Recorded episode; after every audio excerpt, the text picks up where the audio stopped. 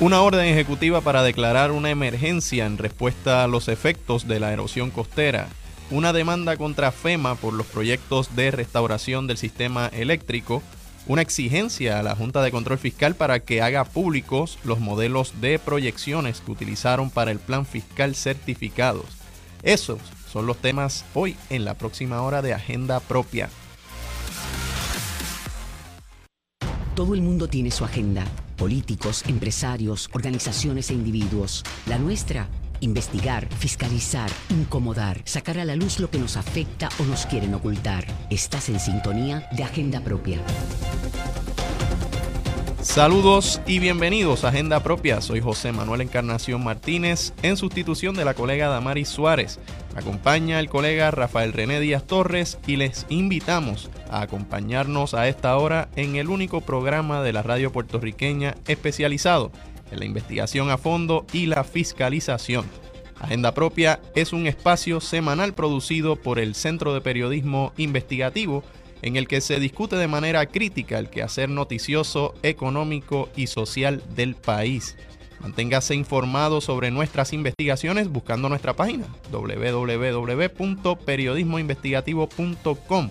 También nos encuentra en las redes sociales Twitter, Instagram y Facebook como arroba CPIPR. En la agenda del día hablamos sobre la orden ejecutiva firmada por el primer ejecutivo del país eh, la semana pasada a los fines de declarar una emergencia como resultado de los efectos de la erosión costera. Además, le damos seguimiento a la demanda radicada en Washington el martes pasado por nueve organizaciones sin fines de lucro contra FEMA por los proyectos de restauración del sistema eléctrico. Y finalmente, conectamos con la organización Espacios Abiertos, que exigió eh, que la Junta de Control Fiscal haga públicos los modelos de proyecciones que utilizaron para el plan fiscal certificado recientemente. Así que iniciamos agenda propia. Esta es la piedra en el zapato. La semana pasada, el gobernador de Puerto Rico, Pedro Pierluisi, firmó una orden ejecutiva para declarar una emergencia como consecuencia de los efectos de la erosión costera en la isla e implementar medidas de prevención, mitigación, adaptación y resiliencia, entre otros asuntos. En esta orden se estableció la creación de un comité de acción para la adaptación y resiliencia ante la erosión costera que se encargará, según se desprende del documento, de evaluar un inventario de propiedades no habitadas y estructuras abandonadas o en ruinas en la zona costanera.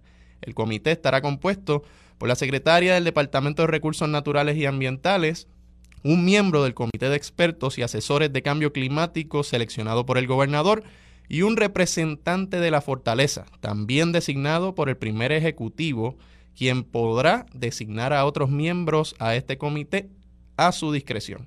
Para hablar sobre este tema, Rafa, están, nos acompañan en la tarde de hoy los colegas del CPI, Víctor Rodríguez y Luis Joel Méndez. Buenas tardes, compañeros. Bienvenido a Agenda Propia. Saludos, muy buenas tardes y saludos a todas las personas que nos están escuchando. Saludos, colegas. Eh, en Arroyo Habichuelas, ¿De qué se trata esta iniciativa que fue firmada la semana pasada por el gobernador Pedro Pierluisi? Sí. Buenas tardes, buenas tardes. ¿Me escuchan bien? Te escuchamos, Luis. Correcto.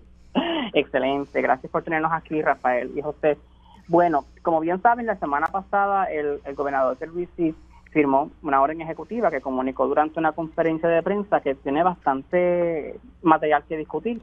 En primer lugar, se menciona, por ejemplo, que se va a ordenar a que se, se trabaje en un inventario de propiedades no habilitadas y estructuras en abandono o en ruinas en las zonas costeras. Este inventario va a ser testimoniado por un comité que se le va a llamar el Comité de Acción para la Adaptación y la Resiliencia ante la Erosión Costera, que va a estar compuesta por la Secretaría del Departamento de Recursos Naturales y Ambientales, un representante o una representante de la Fortaleza y un representante o una representante del Comité de Expertos y Asesores de cambio climático. Todos estos seleccionados por el gobernador em, de Puerto Rico en curso, que en esta ocasión pues sería obviamente el, señor Pedro Pierluisi. Y este comité va a tener varios poderes. Por ejemplo, va a poder deslindar bienes de dominio público en la zona marítimo terrestre, demoler y remover estructuras en ruinas o en abandono, realimentar playas con arena compatible, restaurar arrecifes, desarrollar arrecifes artificiales, sembrar manglares y restaurar ciénagas, sembrar vegetación nativa, restaurar y mantener dunas, desarrollar tablados para proteger dunas, desarrollar calles verdes en la costa, sembrar vegetación nativa, mantener ecosistemas intermareales, recoger sargazos y, también, como última opción, construir estructuras de mitigación dura en, caso de erosión costera. Así que son, es un pliego de poderes que este comité va a tener para intentar atajar lo que es la erosión costera. Em, lo más interesante o, o, lo más que a mí personalmente me llamó la atención y que seguramente la audiencia y ustedes también es que en, la orden ejecutiva se menciona, por ejemplo, que se e, el término expropiación forzosa, o sea que existe la posibilidad de que se pueda utilizar este método para expropiar propiedades en la en la en la costa, en la zona costera que el, gobierno crea prudente por riesgos, como ellos mencionaron, de seguridad pública específicamente. Otro, otra ausencia interesante en la zona ejecutiva, porque sabemos que a veces lo que no se menciona en, los documentos, en este tipo de medidas también es importante, es que, por ejemplo, en la, la orden ejecutiva no prohíbe explícitamente que se, que se vendan o se cedan las tierras donde estaban construidas estas estructuras que fueron demolidas o expropiadas. Así que queda una laguna y no sabemos qué va a ocurrir con esa parcela donde había, por ejemplo, una casa rota por la mitad por las marejadas ciclónicas y que el, el, el terreno va a estar baldío. O sea, ¿qué va a ocurrir con eso? Eso es una, un vacío en la orden ejecutiva que es importante destacar. Eh, también se menciona como parte de la orden ejecutiva que se van a establecer acuerdos colaborativos con otras entidades para intentar em, alcanzar estos propósitos o estas metas que establece la, la orden ejecutiva, pero sabemos también que en el pasado ya el, agencias como el DRNA ha establecido acuerdos colaborativos de este tipo en algunos casos ha habido controversias con ellos em, específicamente. También, por ejemplo, quizás una de, las de las metas más realistas y viables que puedo leer en la orden ejecutiva es, por ejemplo, que se, insta al Departamento de Recursos Naturales a que se desarrolle un nuevo protocolo para el manejo de, la erosión costera, em, a incluir también la erosión costera en el plan de multifiercos de Puerto Rico. Em, y por último, también se menciona en, esa eh, orden ejecutiva que toda estructura crítica o gubernamental se va a construir fuera de la costa en caso de que esté en proceso o en vía de ser reconstruida o reparada y en caso de que sobre todo sea económicamente viable. Así que son un conjunto de medidas y de, posibles alternativas, soluciones que se mencionan y desglosan en esta orden ejecutiva, pero con matices interesantes, ¿no? Con ausencias que causan intriga, con alternativas em, que hemos escuchado antes, otras que no, que hacen de esta orden ejecutiva una bastante interesante para analizar. Y Víctor, ¿cómo responde esta orden ejecutiva al contexto socioeconómico del Puerto Rico de hoy? bueno, como, como bien decía el compañero Luis Joel, o sea, eh, hay mucha incertidumbre, o sea, cuando eh, conversamos y escuchamos este todo el debate mediático que se ha desarrollado alrededor de esta orden ejecutiva, sobre todo con organizaciones y con líderes y lideresas comunitarios que han estado trabajando eh, cabalmente con el tema, con temas ambientales, este salta a, la vista eh, pues que de, primera, de primera instancia no se considera eh, o no se incluye este, en este comité alguna representación directa de las comunidades al final del día pues si hay la, la posibilidad o, la necesidad de, de movilizarles eh, a ciertos grupos porque pues se necesita este, tomar algún tipo de mitigación mucho más amplia más allá de alguna estructura que se considera un estorbo público eh, pues ese tipo de, conversaciones que, que, son necesarias tener desde las bases comunitarias, pues no necesariamente están ubicadas ahí. Entonces, sabemos que eh, en términos de lo que me comentaban, ¿no? O sea, eh, ha, habido muchos reclamos, reclamos de, ciertos sectores, sobre todo de, sectores ambientales, que han hecho toda una movilidad social para reclamar que, se tomen medidas mucho más eh, acelerada, eh, mucho más de, la justicia eh, ambiental para las comunidades y que pues están muy al pendiente de, de, todo lo que tenga que, que, ver con esta con estas medidas, ¿no? Entonces en términos de, la perspectiva eh, económica, pues sabemos que también, si bien esto se está planteando con unos fondos federales, pues también esto conlleva una amplia inversión para desarrollar estos proyectos a largo plazo. Entonces también está esa incertidumbre con toda esa eh, crisis económica que hemos estado arrastrando durante esta última década, de, de, cómo se puede desarrollar un proyecto a nivel del archipiélago completo eh, para que no queden vacíos, ¿no? Y que no se prioricen, o sea, quizás es, necesario, ¿no? Priorizar en algunos eh, enclaves que están mucho más afectados, que como ya hemos conocido anteriormente, ¿no? Como Loíza, como Barceloneta, eh, entre otros, pero eh, eso pues de alguna manera pues también este requiere tener una participación social de las personas que por mucho tiempo llevan reclamando este tipo de, de medidas y que de pronto no se les convoca a las mesas eh, junto con otros tomadores de decisiones. Eh, Víctor, y un poco dando seguimiento a historias que has hecho en el pasado sobre la otorgación de permisos, eh, ¿no consideras esta movida como una contradictoria en el marco de una política pública que ha priorizado la otorgación de permisos en proyectos privados en zonas costeras altamente vulnerables? Es decir, investigaciones que has hecho en el pasado revelan que ha habido un aumento en la otorgación de permisos en estas áreas costeras vulnerables. Sin embargo, ahora el gobernador eh, eh, firma esta orden ejecutiva. ¿Cómo, lo ves?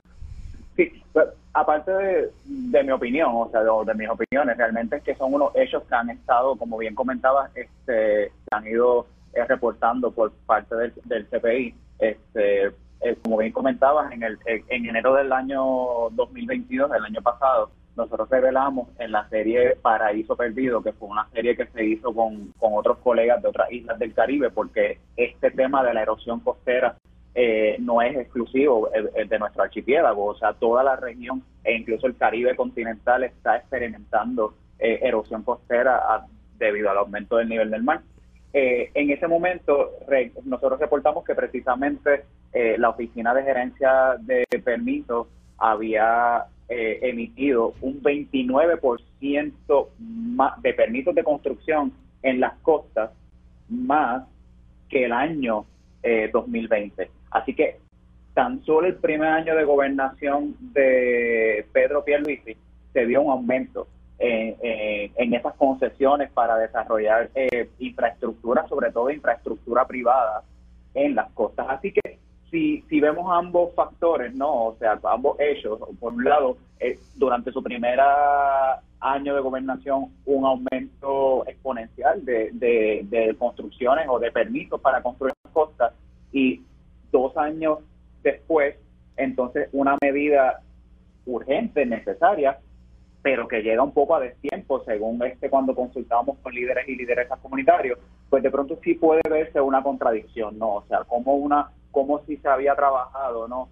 Este, todo este desarrollo y se había propuesto todo este desarrollo, pues ahí hay, hay esa ficha de tranque. Y sobre todo, por ejemplo, porque el comité de expertos y asesores de cambio climático que tiene la fortaleza había emitido ya recomendaciones, de hecho 103 recomendaciones para atender el tema de la, de la erupción costera, eh, que el gobernador pues había aceptado 87 y, el, y 16 eh, se pusieron para que otras agencias concernientes como el Departamento de Desarrollo Económico y Comercio, por mencionar una, pues dijeran qué pensaban este, sobre, sobre esas medidas. Por ejemplo, una de las propuestas que, que propuso este comité en su momento era crear una moratoria eh, general en todo Puerto Rico para que se dejara de construir en las costas. Y en su momento el gobernador eh, pues no aceptó una medida como esa, la encontró este, un poco exagerada, quizás más amplia, ¿no? Este, en términos de, lo que se iba a hacer.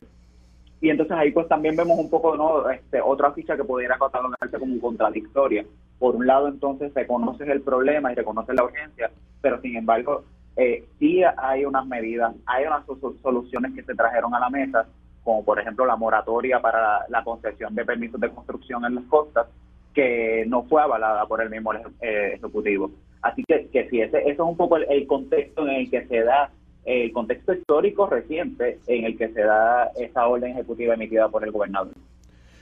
Muchísimas gracias al colega Víctor eh, Rodríguez Velázquez, igual que al colega Luis Joel Meléndez. Quiero, antes de finalizar este segmento, recordar eh, que los días 4, 5 y 6 de mayo el Centro de Periodismo Investigativo está organizando y auspiciando el evento Caribe Fest y uno de los temas centrales de ese evento va a ser precisamente la crisis climática en el contexto del Caribe. Nuevamente, muchas gracias a ambos colegas y periodistas del CPI. Vamos a la cita directa. La producción de Agenda Propia solicitó una reacción al Departamento de, Recursos Naturales y Ambientales a, lo que estaban ¿verdad? profundizando Víctor y, Luis, eh, pero no recibió respuesta. Eh, contactamos a Carl Soderberg, exrector de la EPA y miembro del Comité de Expertos de Cambio Climático, y lo tenemos en línea. Saludos. Sí, muy buenas tardes y muchas gracias por tenerme en el programa. También nos acompaña Vanessa Uriarte, directora ejecutiva de Amigos del Mar. Saludos. Saludos, muy buenas tardes a todos. Soderberg, comenzando con usted, ¿cuál es su interpretación de esta orden ejecutiva?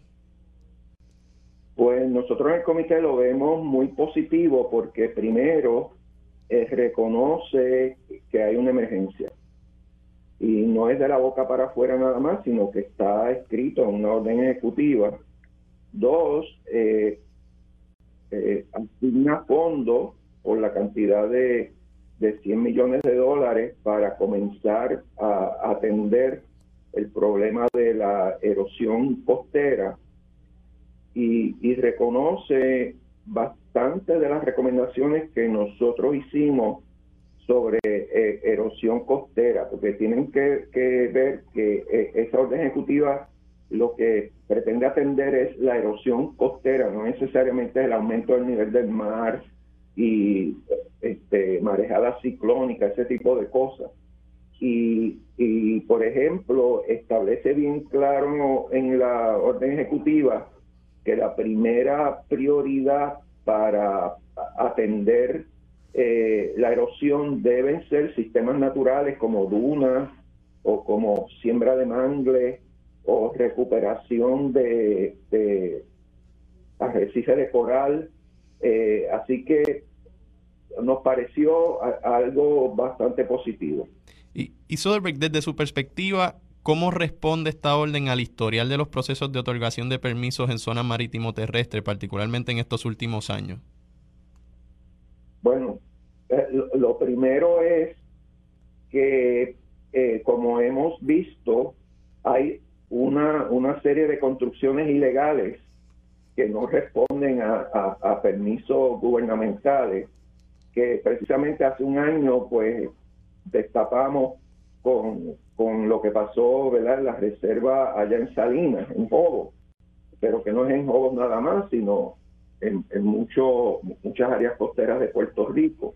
Eso un, una parte. La, la, segunda parte es que sí, se, en el pasado se han dado muchos permisos en, para áreas que no se debería dar porque como nosotros en el comité recomendamos que hasta, hasta cuando y en cuanto se establezca una ley de costas que regule eso, ¿verdad? Mediante ley, pues debe haber una moratoria eh, para que no se construya en áreas que sean vulnerables al aumento del nivel del mar, a las marejadas ciclónicas y a las marejadas de frente de frío. Eh, eh, y, pero una vez haya la ley de costa, que eso se discuta y se establezca lo, eh, cómo es que se va a atender ese asunto, pues entonces se acaba la, la moratoria, porque entonces se especifica dónde es que se puede construir. Y obviamente, eh, dónde se puede construir en áreas que no sean vulnerables a lo que yo acabo de mencionar, que estén suficientemente retirados de la costa para que no, no haya daño a la vida principalmente y luego a la propiedad.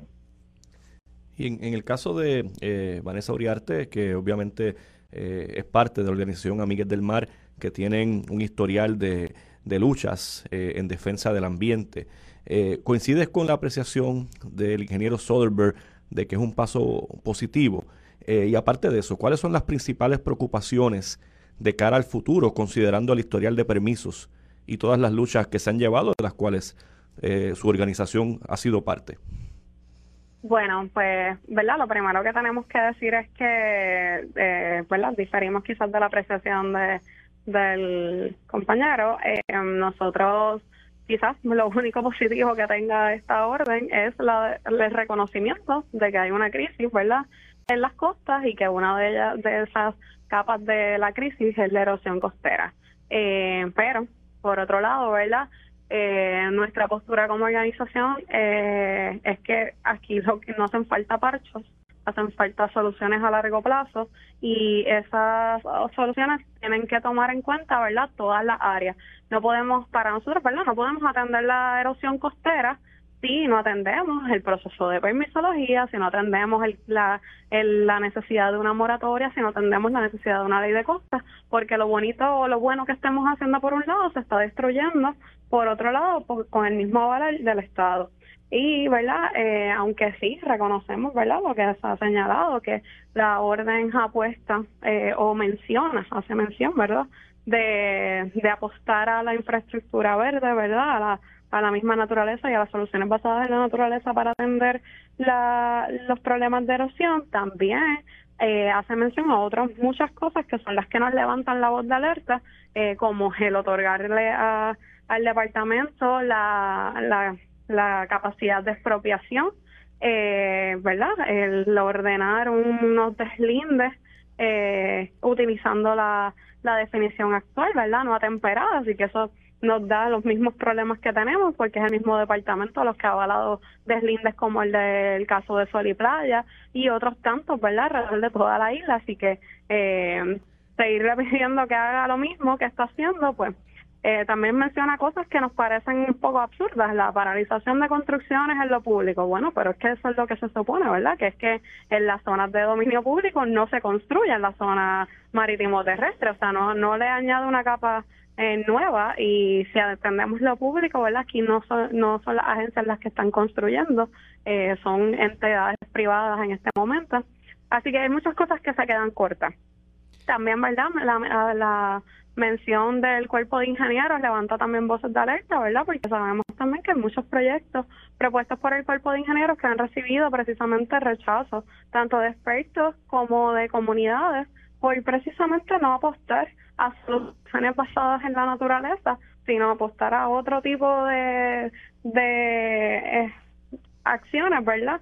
Que no necesariamente son las necesarias y las más favores eh, que las que mayor favorecen ¿verdad? la recuperación natural de los espacios. Así que desde Amigas del Mar creemos que la orden en realidad es tratar de sonar bonito, tratar de hacer parecer que se está haciendo algo, cuando por otro lado verdad excluye por completo la participación ciudadana y el reconocimiento de gente que ha estado durante años verdad eh, trabajando eh, por la erosión costera y, no reconoce verdad que hay que atender el problema en otras capas porque hay que trabajarlo holísticamente, incluyendo todas las preocupaciones, ¿verdad?, que, que atenden las costas. Eh, no, no solamente puede ser una sola área. Soderberg, y partiendo, partiendo de esa idea de cuáles son las prioridades, o sea, de ese cuestionamiento de, sobre las prioridades, eh, ¿cuál, ¿cuáles serían esas áreas que adelantarían eso que está en papel hoy y que en el contexto que se ha descrito hace, hace, hace un rato, eh, pues parecería que se enfrenta a un gran monstruo, ¿no? Eh, hablando eh, directamente sobre el fenómeno de la, de, de, la otorgación de permisos. ¿Cuáles serían esas áreas de prioridades para adelantar lo que está en papel y convertirlo en un hecho?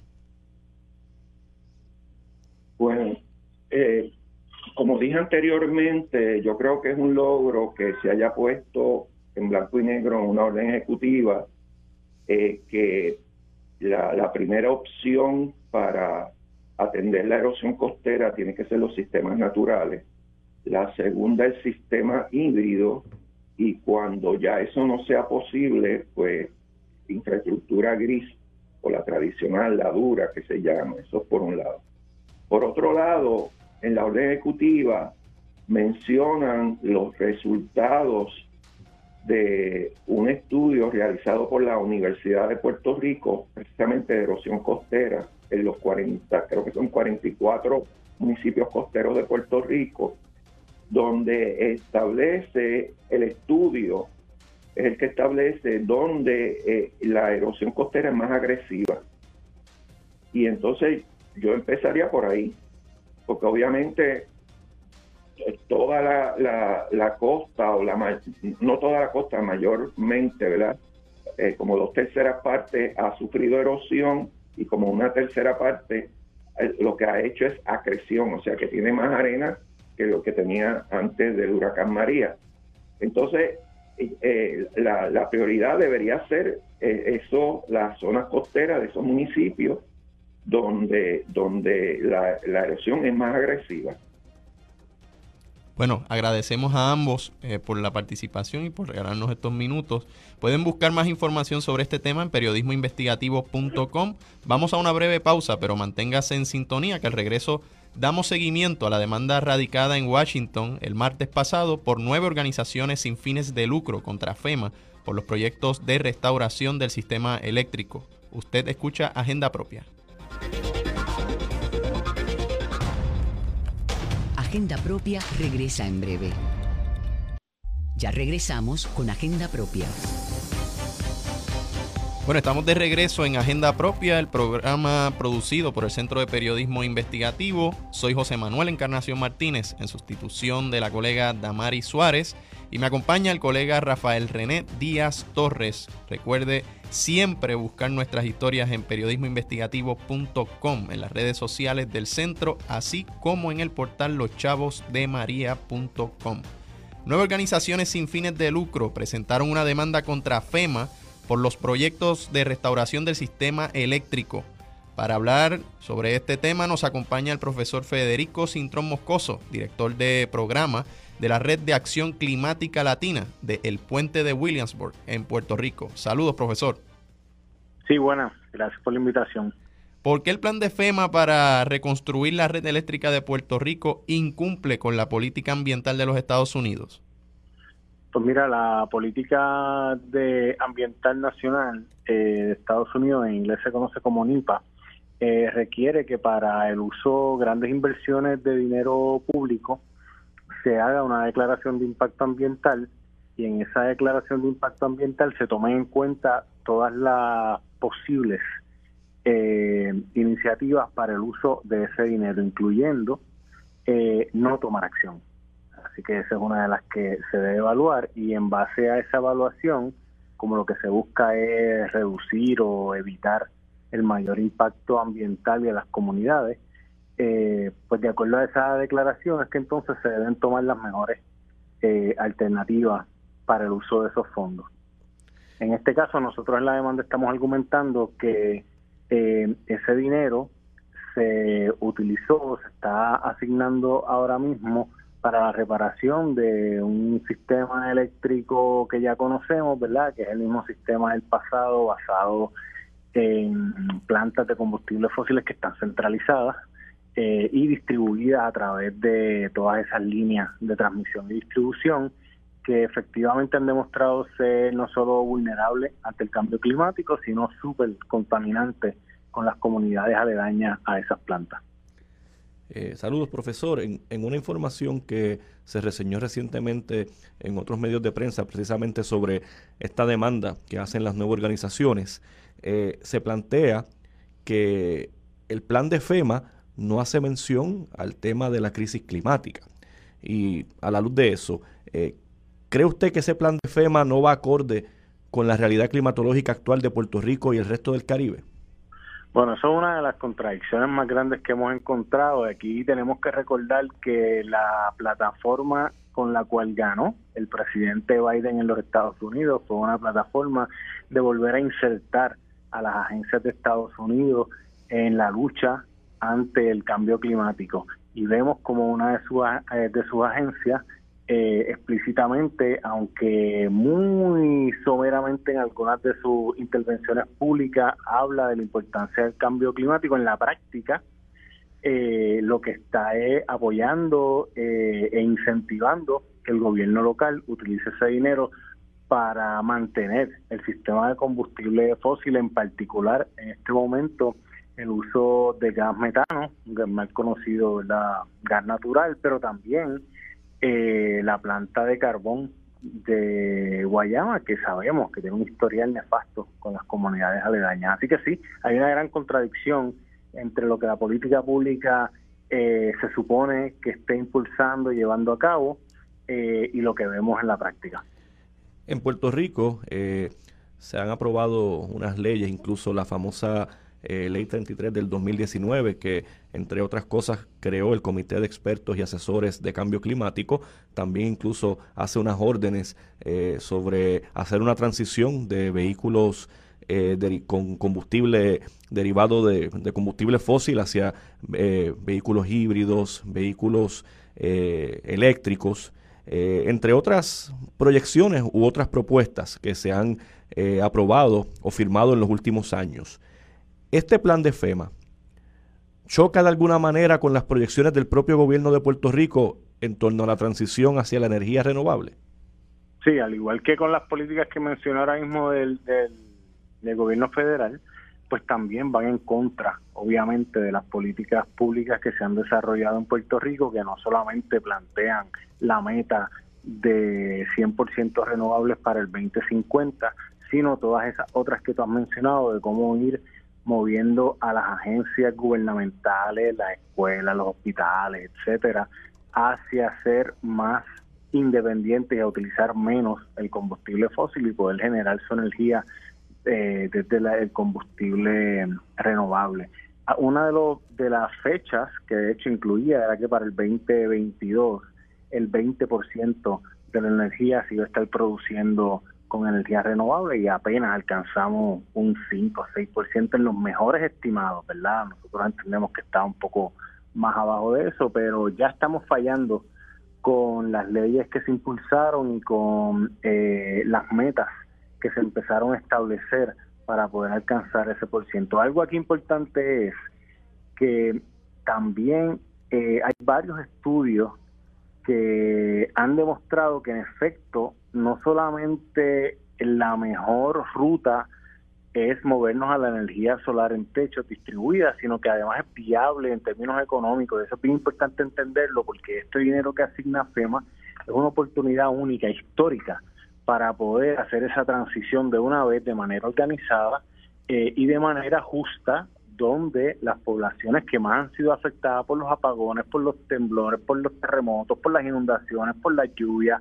eh, sean las que primero se beneficien de, esa transición a solar, donde puedan generar su propia energía desde sus casas. Así que sí, hay, hay un problema en términos de no cumplir con las leyes de Estados Unidos, pero tampoco con la política pública acá en Puerto Rico. Y profesor, ¿cuáles son, háblenos sobre las iniciativas que se estén desarrollando para redirigir la política pública acá en Puerto Rico eh, a favor de lo que es la crear conciencia ¿no? sobre este tema a nivel de comunidades? Pues mira, interesantemente, eh, ese ha sido el trabajo que, que le ha quedado a muchas organizaciones ambientales y comunitarias, que es eh, poder desarrollar sus propias iniciativas y hay varias, ¿verdad?, alrededor de Puerto Rico, eh, de crear o, de instalar energía solar en los techos. Por ejemplo, el puente tiene un programa que se llama Así Energético y luego de María ha estado colaborando con comunidades para instalar sistemas solares en centros comunitarios. Y la idea es que, como vimos tras el paso de esos huracanes, las comunidades que están más organizadas, mejor organizadas, tienen mejores chances de, poder eh, paliar el impacto de las tormentas, el impacto de los apagones. Y nosotros entendíamos que los centros comunitarios que tradicionalmente han servido para poder organizar esas respuestas, pues era con los que íbamos a comenzar eh, montando esos sistemas fotovoltaicos y acompañarlos con desarrollo de planes de emergencia, pero nosotros no somos los únicos, o sea, aquí muchas organizaciones eh, alrededor de todos los municipios han tenido sus iniciativas para hacerlo y son iniciativas que han salvado muchas vidas en los últimos siete años desde María, pero no podemos eh, dejar pasar que nos, no podemos quitarle la responsabilidad al gobierno eh, que tiene para el bienestar de los ciudadanos. Entonces, esta demanda eh, es importante porque nosotros creemos que FEMA se trata de lavar las manos al decir que ellos dieron el dinero y ahora le toca al gobierno de Puerto Rico ejecutarlo. Y para nosotros eh, eso no es cierto. La FEMA tiene una, una responsabilidad de guiar e impulsar el que ese dinero se utilice para la energía renovable. De hecho, eh, hay varias iniciativas eh, que sabemos que eh, han sido exitosas. hay una campaña en Puerto Rico de algunas organizaciones que se llama Queremos Sol. ¿cuán, ¿Cuán difícil es que tanto el gobierno federal como el gobierno central puedan entender que esto es un reclamo que cada vez está eh, propagándose no solamente a nivel de organizaciones y comunidades en Puerto Rico, sino también en otros lugares de, la región del Caribe. Eh, ¿Por qué entiendes que hay esa resistencia para comenzar a implementar o por lo menos hacer unos planes pilotos con estas propuestas? Pues mira, ahí, ayer está, el viernes estaba en una conferencia y alguien me recordaba una cita famosa que salió de, del paso del huracán Katrina por New Orleans que decía que no era que no que no, era que no nos veían, era que no querían ver.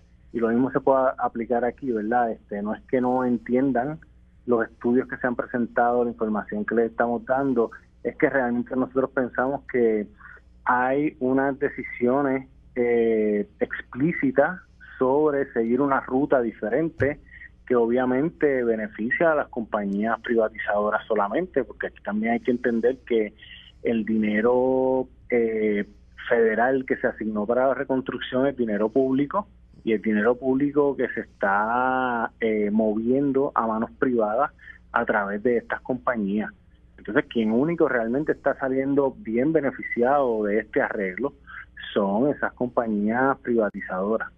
Eh, y nosotros, yo también soy parte de los grupos de Queremos Sol y nosotros nos hemos reunido con la Autoridad de Energía Eléctrica, con el Departamento de Energía, con FEMA. O sea, que esto no es que no, no haya habido comunicación con esa agencia, la hay. Pero al fin y al cabo, aunque nos dicen que sí, que, que creen en las energías renovables, en la práctica lo que vemos es que es la última prioridad. Entonces se asignan una proporción de dinero que es mínima para la energía renovable, para parecer que están haciendo algo sobre eso, pero la cantidad más grande, el porcentaje más grande de dinero se sigue eh, reinvirtiendo en ese sistema obsoleto que ya sabemos que es el más vulnerable para las condiciones meteorológicas y geográficas de, nuestro país. Y, y, esa realidad en el espejo del escenario internacional más allá del Caribe, eh, ¿cómo, ¿cómo se ve reflejada? O sea, ¿cómo, cómo nos vemos reflejados nosotros eh, en ese espejo de lo que son las conversaciones a nivel internacional más allá de nuestra región? Pues mira, esa es una conversación súper interesante porque una de las cosas que está pasando ahora mismo y la discusión que se está dando es acerca de un concepto que se llama pérdidas eh, y daños. Y son todos aquellos impactos que están generando los países pobres eh, por el cambio climático y cómo esas pérdidas y daños se están convirtiendo en deuda nueva.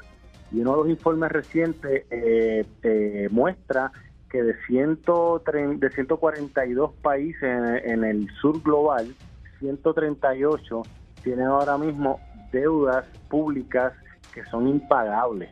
O sea que lo que estamos viendo es que el cambio climático está generando deuda pública a los países más pobres y ahí tenemos que vernos Puerto Rico, porque ya tenemos una deuda impagable y a esa deuda se le va a seguir sumando eh, los impactos y los daños que estamos enfrentando con el cambio climático. O sea que el caso de Puerto Rico realmente eh, es un ejemplo de lo que está pasando, sobre todo con las islas territorios alrededor del mundo y la incapacidad que tienen por las políticas que se están tomando para realmente enfrentarse al cambio climático hacia el futuro. Muchas gracias, profesor. Escuchamos al profesor Federico Cintrón Moscoso.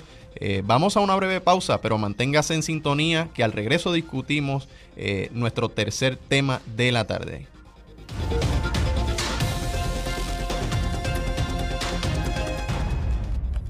Agenda Propia regresa en breve. Ya regresamos con Agenda Propia. Estamos de regreso en Agenda Propia, el programa producido por el Centro de Periodismo Investigativo. Soy Rafael Díaz Torres, en sustitución de la colega Tamari Suárez. Me acompaña el colega José Manuel Encarnación Martínez. Recuerda siempre buscar nuestras historias en periodismoinvestigativo.com, en las redes sociales del centro, así como en el portal loschavosdemaria.com. La organización Espacios Abiertos exigió la semana pasada que la Junta de Control Fiscal haga públicos los modelos de proyecciones que utilizaron para el plan fiscal certificado recientemente. Para hablar sobre este tema, nos acompaña Daniel Santamaría Ots, director de investigación y economista de Espacios Abiertos. Saludos, eh, Santa María, y bienvenido a Agenda Propia. Muy buenas tardes, eh, muchísimas gracias por, por la invitación y un saludo a todas las personas que nos sintonizan a esta hora de la tarde. En este reclamo que se hace desde espacios abiertos, eh, en aras de conseguir transparencia de parte de la Junta de Control Fiscal, eh, ¿por qué entienden que esa información que reclaman es necesaria? Bueno, nosotros lo que hemos hecho, ¿verdad?, durante las últimas semanas es evaluar eh, los ya nueve planes fiscales que tenemos hasta la fecha. En concreto, incorporamos la retroalimentación del, noveno plan fiscal. Eh, estamos hablando de 300 páginas, eh, tres pilares fundamentales de ese plan, que yo diría que se centran fundamentalmente en dos de ellos. Hay una dijéramos, apuesta a reformar el servicio público en Puerto Rico y después eh, otra, otra parte que tiene que ver con una apuesta a cómo hacen crecer la economía. Lo que vemos, eh, nada más dar una primera vista al plan, es algo que nos choca muchísimo y de ahí nuestro reclamo, y es que recordemos que el año pasado eh, se generó un plan en enero del año 2022, el último plan fiscal hasta que se sacó este último el pasado 3 de abril, donde eh, se pronosticaba, ¿verdad? Y esto era antes de la reestructuración de la deuda de los bonos de obligación general, de la última reestructuración antes de la que estamos viendo en la actualidad de la Autoridad de Energía Eléctrica, y lo que la Junta pronostica en ese momento es que bajo sus proyecciones, Puerto Rico, y bajo esa reestructuración, iba a tener un déficit en el año 2044, ¿verdad? Eh, relativamente pues eh, lejano, con una ventana y un margen amplio para incorporar determinadas políticas y tratar de eh, pues que hacer que la economía crezca. Y luego entraré en cuáles son esas políticas y qué está, qué está ocurriendo. Pero lo primero que vemos con, con el nuevo plan es que ese, ese déficit proyectado se adelanta 17 eh, años eh, y ahora están proyectando un déficit para el año 2027 o, o 2028, en función de, de, dos, de dos variables. Básicamente, recordemos que el año pasado, también a finales del año pasado, el, el tema de Medicaid estaba en el aire para Puerto Rico, la aportación federal de casi 3.000 millones de dólares al año. Se cerró con una legislación federal la aportación durante los próximos cinco años y ya la propia Junta está proyectando una bajada a partir del año 2027. Pero supongamos que eso se arregla cada año. La realidad es que cada, X años se ha ido solventando ese problema. Todo y quiera, todo, y como quiera se arregla ese problema, ellos están vaticinando una, eh, un déficit para el, para el 2028. Entonces, nosotros lo que decimos es, no basta con tener estas 300 páginas y estos tres volúmenes eh, eh, que a priori podrían se podría entender desde fuera, ¿verdad? Que aportan suficientemente suficiente detalle para entender las proyecciones. No tenemos ni siquiera una explicación. Sabemos que este viernes va a haber una a las nueve y media de la mañana una comparecencia del director ejecutivo de la Junta, el señor Mujica, eh, y espero, pues, verdad, eh, se atiendan ciertos reclamos de transparencia que desde espacios abiertos encontramos que son vitales y trascendentales en este momento en el que todavía no se eh, ha reestructurado la Autoridad de Energía Eléctrica, que expliquen este, este adelanto de 17 años del déficit y que entreguen los modelos que sustentan sus proyecciones, porque al final es una cuestión de, hoy en día, eh, aunque lamentablemente Puerto Rico tiene que sufragar eh, casi, ha tenido que sufragar casi 1.200 millones de dólares en, consultores, eh, no, no está visible los modelos que proyectan, por ejemplo, este déficit en el año 2028 o que en el año 2025, escuchaba su programa ahora y hablaban de que efectivamente van a haber, se está proyectando de Hacienda mil millones por encima de los recaudos, la Junta eh, lo que está proyectando es que en 2025 volvamos a tendencia. Recordemos que estamos ahora ante un momento sin parangón, ¿verdad? Sin precedentes en la cantidad de dinero que está viniendo por fondos federales y va a haber ese efecto transitorio se va a diluir en los próximos eh, dos, tres años y lo que hay que pensar ahora, porque creemos y debemos ser optimistas y desde el espacio abierto así lo, lo venimos diciendo estos días, creemos que hay una ventana de oportunidad para reaccionar, mm, quizá no es un momento eh, para vanagloriarse o dejarse llevar con, por demasiado optimismo de lo que estamos viendo ahora, sino es un momento para reflexionar, pedir explicaciones a la Junta del adelanto de este déficit y después, incluso más importante, del por qué las políticas, lo que, lo que denominan ellos las reformas estructurales, que son su única apuesta para el crecimiento económico en Puerto Rico, no se están produciendo. Y esto, nosotros hace una semana y media, cuando digo nosotros me refiero a espacios abiertos, eh, presentamos en la Universidad de Yale ante un eh, como que unas jornadas eh, que organizó el Centro para la Nueva Economía con investigadores locales e internacionales, expertos en el campo, presentamos una publicación para retroalimentación, una publicación que eh, presenta espacios abiertos y, y, yo estoy escribiendo conjuntamente con el exministro de Economía de Argentina, Martín Guzmán, ahora profesor también en la Universidad de Columbia, eh, para entender, eh, ¿verdad? Eh, y hacer, dar una mirada crítica a las últimas políticas que ha venido implementando la Junta en estos nueve pasados planes fiscales. Y allá mismo preguntábamos a expertos sobre la importancia y, y cuán,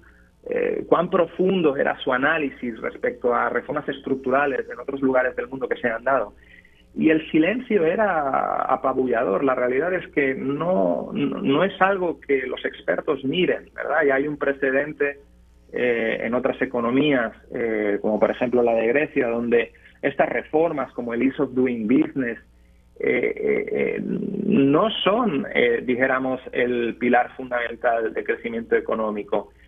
Y lo que estamos viendo, ¿verdad? Y estamos también transmitiendo es una apuesta muy arriesgada por estas políticas que vamos a ver si se dan, eh, porque por el otro lado lo que tenemos es una pérdida real, o sea, una pérdida real, por ejemplo, eh, eh, claramente en, cualquier economía del siglo XXI que se quiera dirigir hacia un crecimiento sostenible, tiene que apostar a por, a por el conocimiento. Y lo que estamos viendo es un recorte de la universidad de casi 500 millones de dólares. ¿verdad? Eh, y ese recorte, además, que es una pérdida real, se sustenta con, con estas reformas estructurales que cuando vas a los planes, lo que observamos es que se están dilatando año tras año sus efectos e, y se están a, la vez también recortando a la baja su impacto. O sea, por ejemplo, en el año 2018, en abril, ellos proyectaban un 1.8% en el Producto Nacional Bruto de impacto en estas medidas. Eh, sacaron un plan en junio y ya rectificaron del 1.8 al 1.25. En, en, octubre de ese mismo año sacaron tres planes. En el 2018 recortaron otra vez al punto 95. Después fueron pasando los planes y lo que han ido es dilatando, por ejemplo, en el 2019 volvieron a bajar del punto 95 al punto 85 y dijeron, bueno, los efectos no se van a producir en el 2020, se van a producir en el 2021 y así sucesivamente. Ahora, de hecho, están hablando que los efectos se van a producir en el 2023. Y, Santa María... el recorte. Perdona que lo interrumpa. ¿Qué, ¿Qué, nos aclararía esa, esa información a la luz de esos recortes que se siguen proponiendo en la Junta de Control Fiscal a la UPR y otras áreas de servicios esenciales? Bueno, la realidad es que eh, es una manera de entender, eh, ¿verdad? Es, su visión eh, político-económica de lo que debe ser Puerto Rico. en las reformas estructurales, ese recorte que no se está produciendo, sí, sí ya debemos decir, y esto en favor del gobierno, que hay parte que se está implementando. O sea, el gobierno está implementando ciertas reformas, sino que nosotros le decimos a la Junta es, bien, ustedes pronosticaron este impacto. El gobierno sí es cierto que está en rezago de cierta parte de las reformas, pero a la vez ha implementado parte de ellas. Entonces es importantísimo que la Junta transparente de la parte ya implementada cuáles son los ahorros que han tenido esas medidas que se están ya llevando a cabo por parte del gobierno y si tienen los efectos que ellos pronosticaban, si están por encima o por debajo, o, qué está ocurriendo ahí. O sea, necesitamos una, dosis de, transparencia en su apuesta, su única apuesta. Entonces, el reducir, ¿verdad?, el tamaño del gobierno bajo una visión eh, determinada de política pública, eh, ellos mismos reconocen que va a tener un, efecto contractivo. Claro, ese efecto contractivo ahora mismo se está, eh, dijéramos, no se está percibiendo por la gran entrada de fondos federales. Pero la pregunta que hay que hacerse hoy es, ¿qué va a ocurrir cuando esos fondos federales dejen de entrar en la economía? ¿Qué va a ocurrir en el 2027, 2028, cuando nos tengamos que enfrentar ante un gobierno claramente eh, erosionado en el sentido de la capacidad, por ejemplo, de, proveer servicios públicos. Tenemos, y esto lo dice el, estudio que espero se publique en las próximas dos o tres semanas. Santa, Santa María, Santa María lamentablemente nos traiciona el tiempo, pero le agradecemos, le agradecemos su participación. Eh, escuchaban a Daniel Santa María Oz, director de investigación y economista de espacios abiertos. Eh, nosotros nos despedimos, Rafa, y le recordamos a, la radioaudiencia a buscar esta y otras informaciones en periodismoinvestigativo.com y suscribirse a nuestro boletín para que reciban en su correo electrónico nuevas investigaciones y contenidos. En periodismoinvestigativo.com pueden visitar también el kiosco virtual del CPI y adquirir nuestros artículos. Gracias por la sintonía. Los esperamos la próxima semana aquí, Agenda Propia. Este programa es una producción del Centro de Periodismo Investigativo con el apoyo de Espacios Abiertos.